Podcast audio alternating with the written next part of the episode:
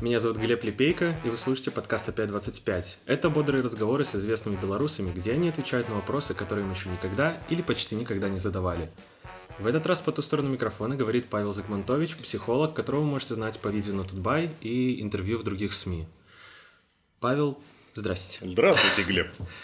Вас часто представляют, да и вы сами себя, как самого категоричного психолога. Когда вы это вообще придумали и почему? Хороший вопрос. Я в последнее время, кстати, э, редко уже так представляюсь. А придумал я это, пожалуй, в году 2013, наверное, или 2012, где-то тогда. Тогда это была такая неуклюжая попытка э, как-то сбить накал комментирования в разных э, тех местах, где я оставлял какие-то свои записи, статьи на сайте, в ЖЖ тогда еще активно пользовался ЖЖ. Потом оказалось, что, конечно, это ни на кого не сработало. Наоборот, это почему-то стало вызывать еще больше накал страстей. Зато оказалось, что это очень хороший водяной знак. Ну, как вот на купюрах есть водяной знак, так и здесь в текст вставляешь, и даже если текст воруют, то воруют настолько лениво, что вот эту вставочку не, вы, не вычищают вообще. То вы на самом деле такой категоричный? Как вы считаете? Я считаю, да. Если я говорю, слушайте, нет исследований, которые это подтверждают, я очень твердо говорю, что это так. Когда я говорю, у нас нет данных, что это не так, я тоже это очень категорично говорю. Поэтому да, я считаю, что я очень категоричный.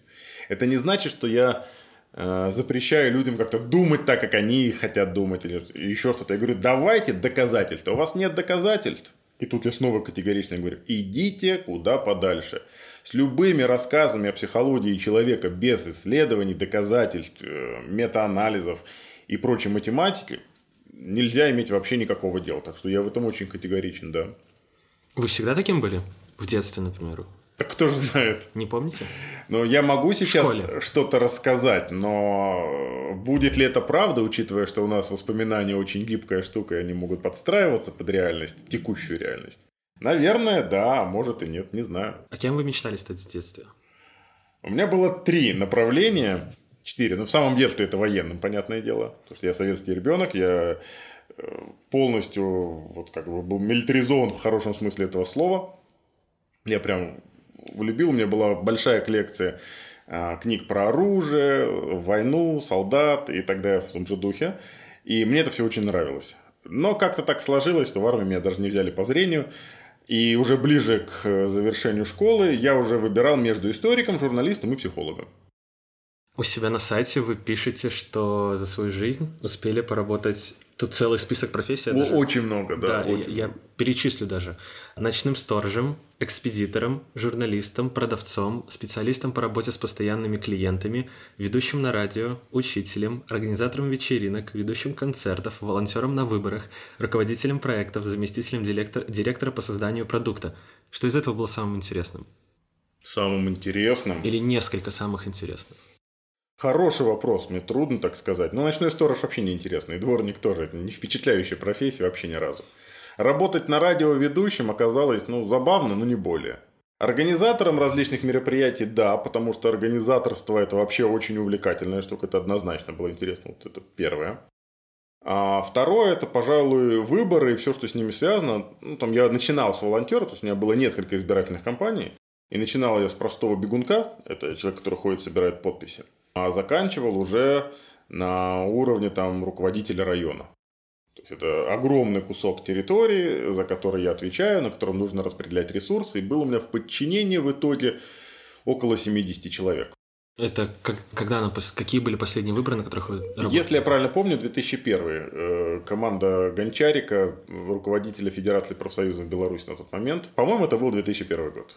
А потом решили, что с вас достаточно. Э, да, потом я увидел многое в ходе этой избирательной кампании. Причем, как бы это помягче выразиться, с той стороны, на которую я работал, и вообще с той стороны, которая была как бы якобы на светлой стороне силы. Сейчас достаточно обтекаемо угу. сказал. Я посмотрел на этих людей, многое понял о жизни и решил, что я в этом участвовать больше не хочу. А самое интересное, если суммировать, это организаторство и волонтерство, но в формате политики. То есть, вот как, как политика, это, конечно, было крайне увлекательно. А что вас привело к работе сторожем и дворником? Денег хотелось. Это студенчество было или? Конечно. Это я работал на первом курсе. Какая может быть работа у первокурсника? Макдональдс. Ну, Какой это Макдональдс. был? а, это был 2000 год, если я правильно все помню, или даже 90... Нет, это был 99 потому что я поступил в 99 году. То есть я школу еще закончил в 98-м. Нет, поступил в 98-м, закончил школу в 98-м, поступил в 98-м. И начал работать, по-моему... Кстати говоря, по-моему, это был первый курс, и я помню, что был Новый год, и я работал рядом с Новым годом. Вероятно, всего это был 98 год.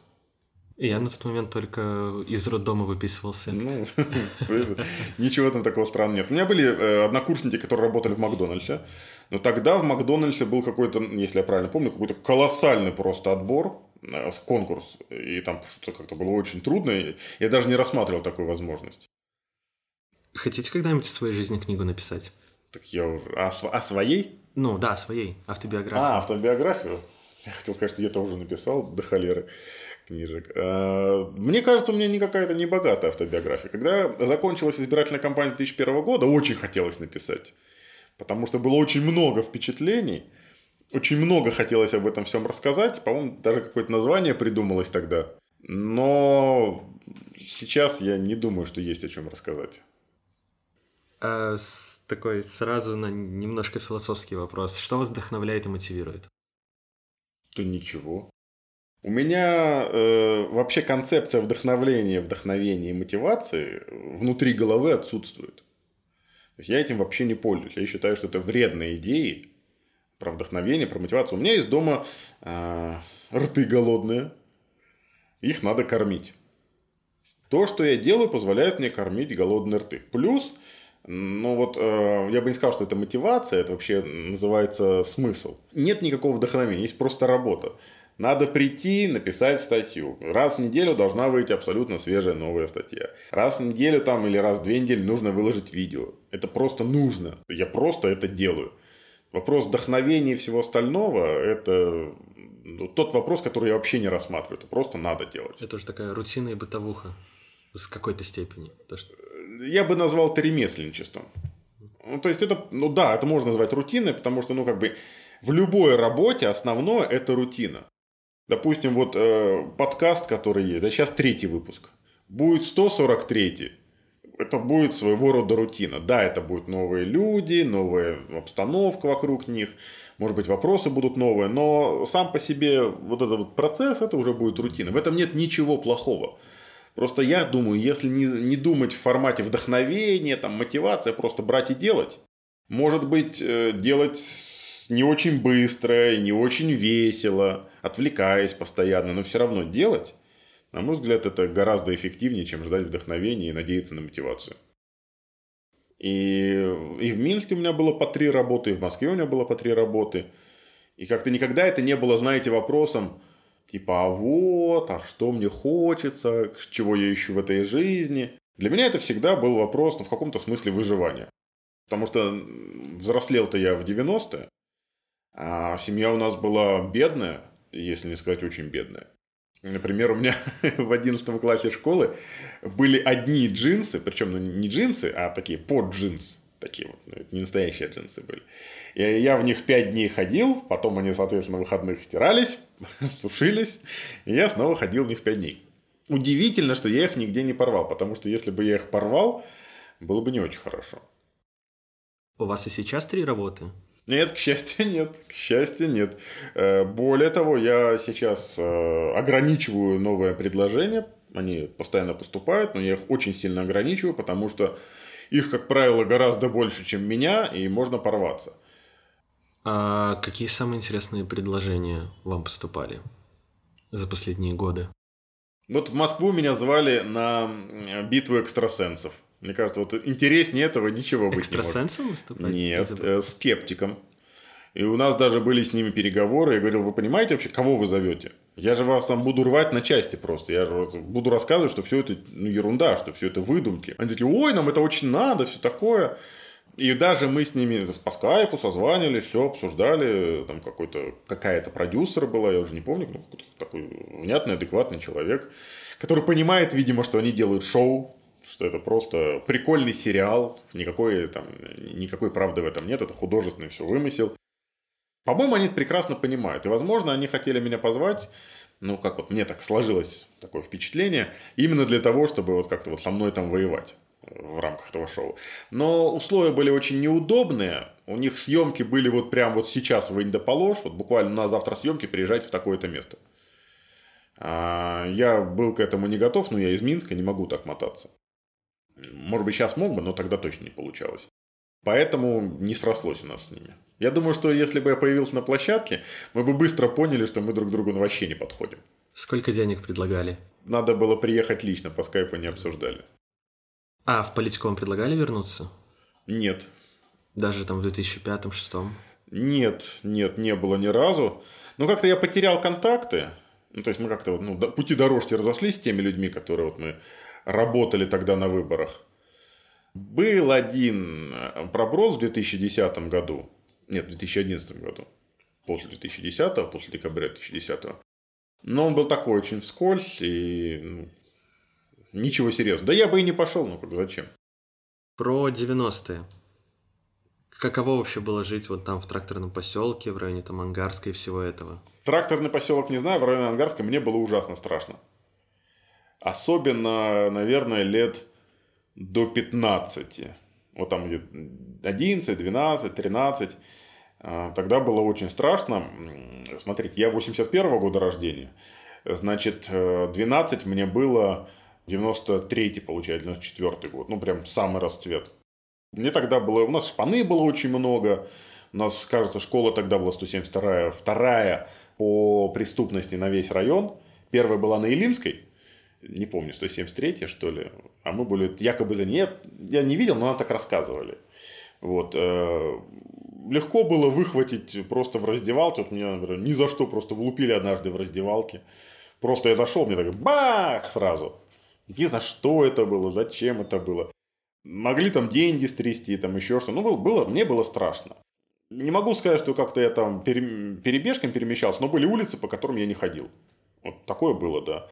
С возрастом, э, ну, может, там и силы становилось больше, еще что-нибудь такое.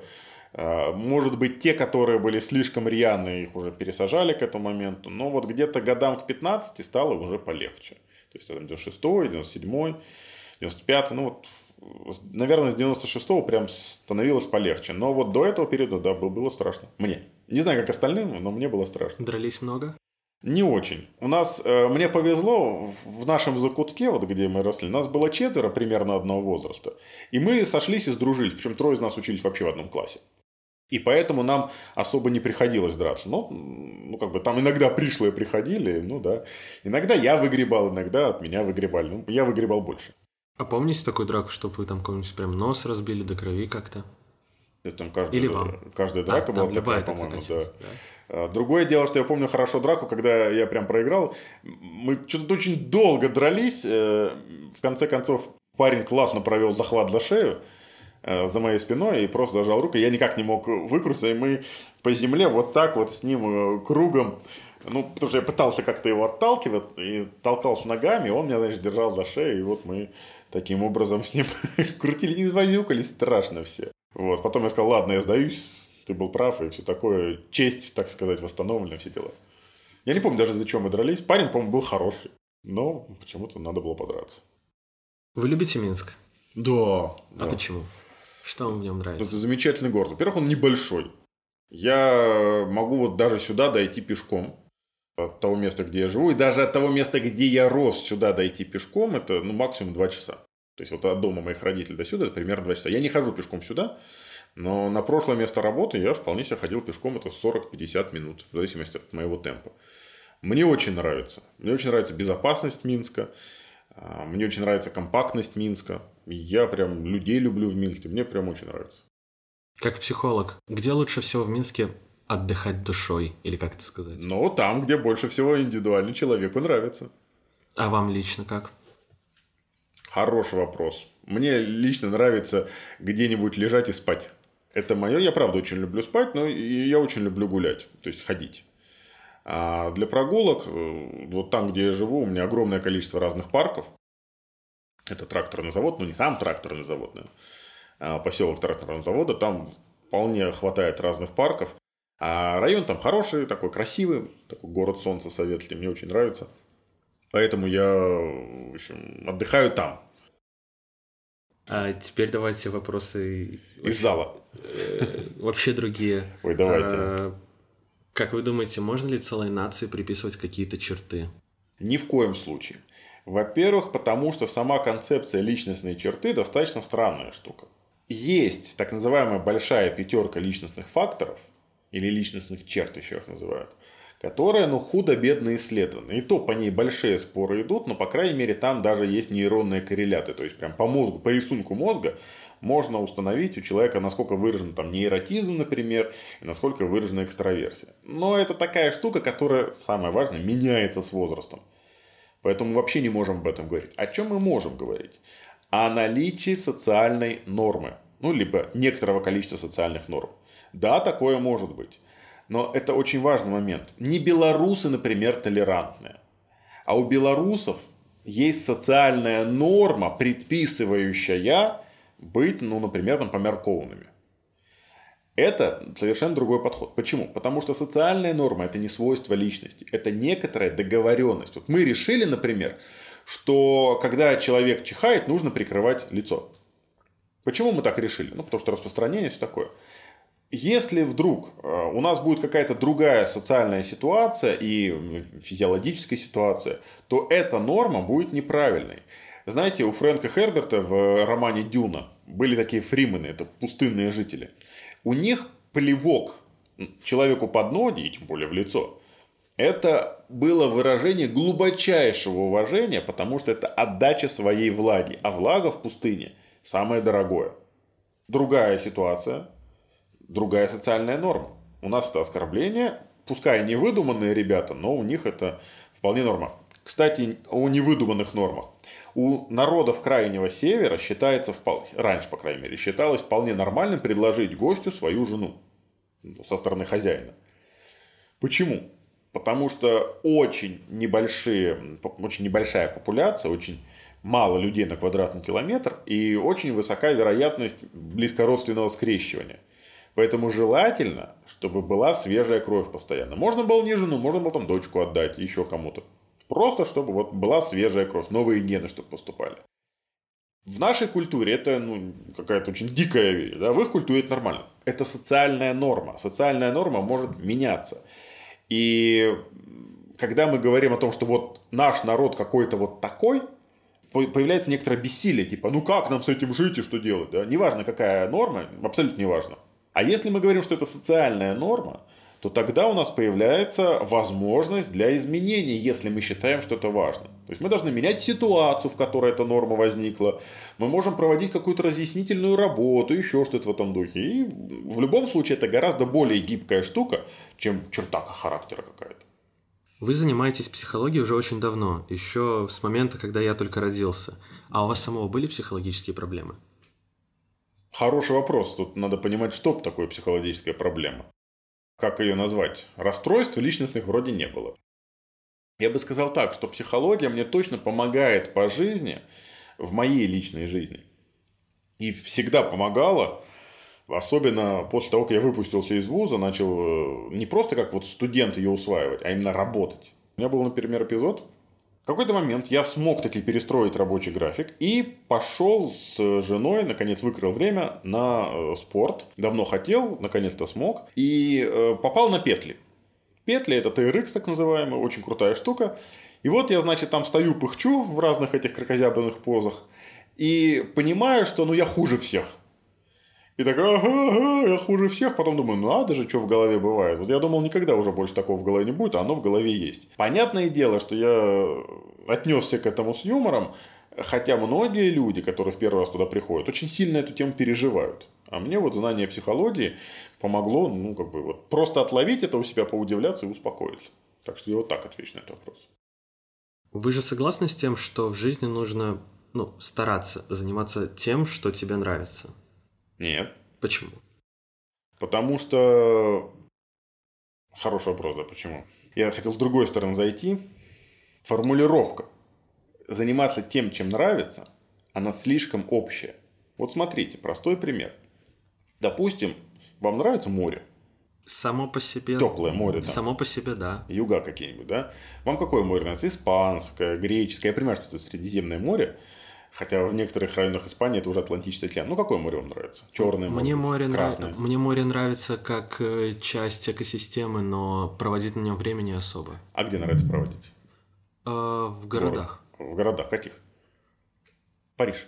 Э, не, не был там, но хотел бы. Вот но смотрите. я европоцентричный человек. Вот, Париж, прекрасное место. Я не знаю, я не был в Париже, но э, тем не менее, французов, которых я видел, я видел не в Париже. Смотрите, можно ли попасть в Париж, вот выйдя в эту дверь? Нет. Вам нужно будет купить билет, э, поехать в аэропорт, пройти утомительный досмотр, хотя, казалось бы, ну что там утомительного разуться, там, даже сейчас разуваться уже не надо, но все равно. Просидеть там э, в зале ожидания, сесть в самолете. В самолете лететь неприятно. Он гудит, в нем пахнет вот этим вот каким-то химическим составом Уши ужасным. закладывает. Уши закладывает, там еще дети начнут какие-нибудь плакать, да?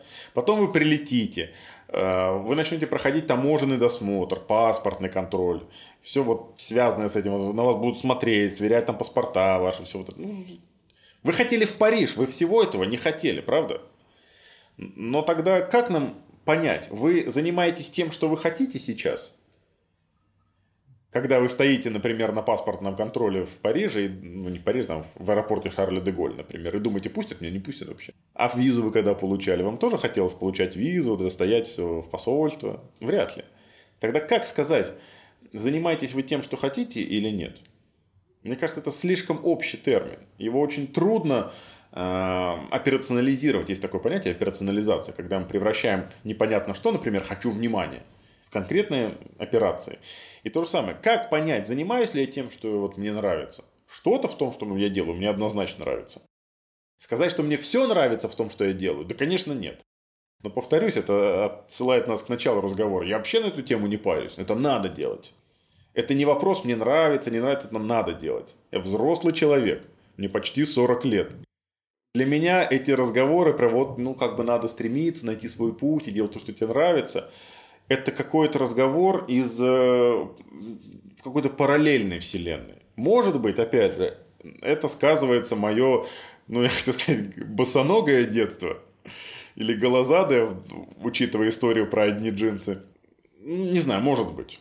Но я так никогда не думаю. Мне надо написать статью. Да, мне очень, мне очень нравится э, залезать в Google Scholar и искать там всякие статьи, сравнивать их, читать, понимать, как здесь что, почему, почему одна статья другой противоречит, с чем это связано, искать там, увязывать. Мне это очень нравится. Это прям крутая штука.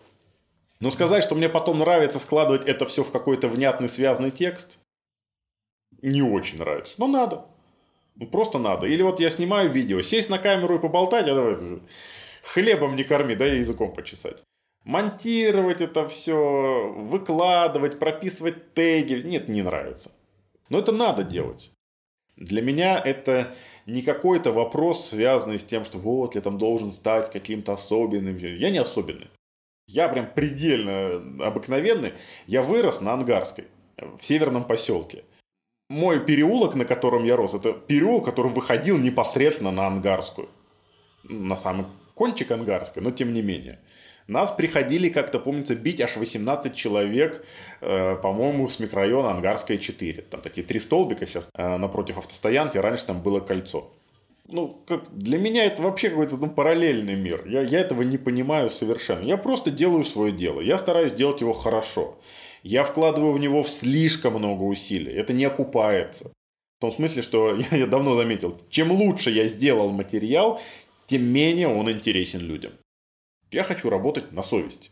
Нравится ли мне работать на совесть? Нет. Но я считаю, что я считаю, что по-другому нельзя. И я не ну, отказываюсь работать по-другому.